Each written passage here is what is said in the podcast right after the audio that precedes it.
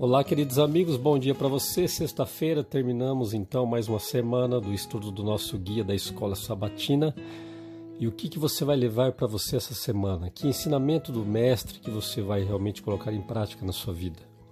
Aprendemos um pouco com Jacó, um homem que, ao ver a presença de Deus, ele realmente agora decide não se apartar mais dos caminhos do Senhor.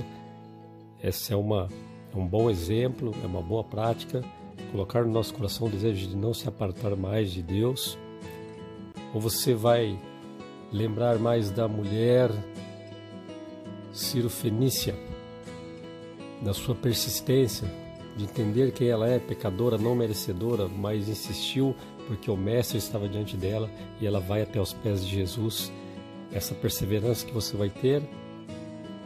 Ou você vai se lembrar mais do cego, de Bartimeu, o homem que nos ensinou que enxergar não é somente com os olhos, mas também com a fé e com o coração. Ele ouviu tanto falar de um, de um Deus, ele ouviu tanto de falar do Mestre dos Mestres, ele ouviu tanto falar de Jesus, que a sua fé foi desenvolvida mesmo sem poder olhar para ele e recebeu uma bênção especial das mãos do próprio Mestre. A respeito da prática do que aprendemos das Escrituras, nós podemos perguntar: como aplico agora algo na minha vida, não é?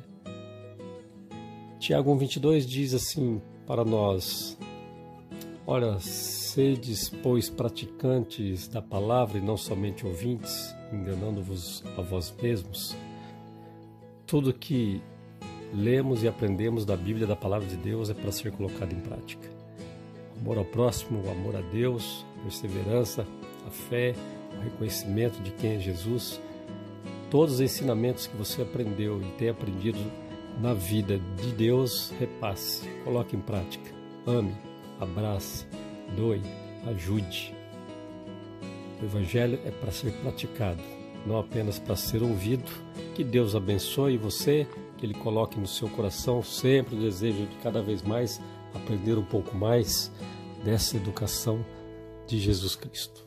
Deus abençoe você, um ótimo sábado e nós voltamos então na próxima lição com outro tema. Deus te abençoe.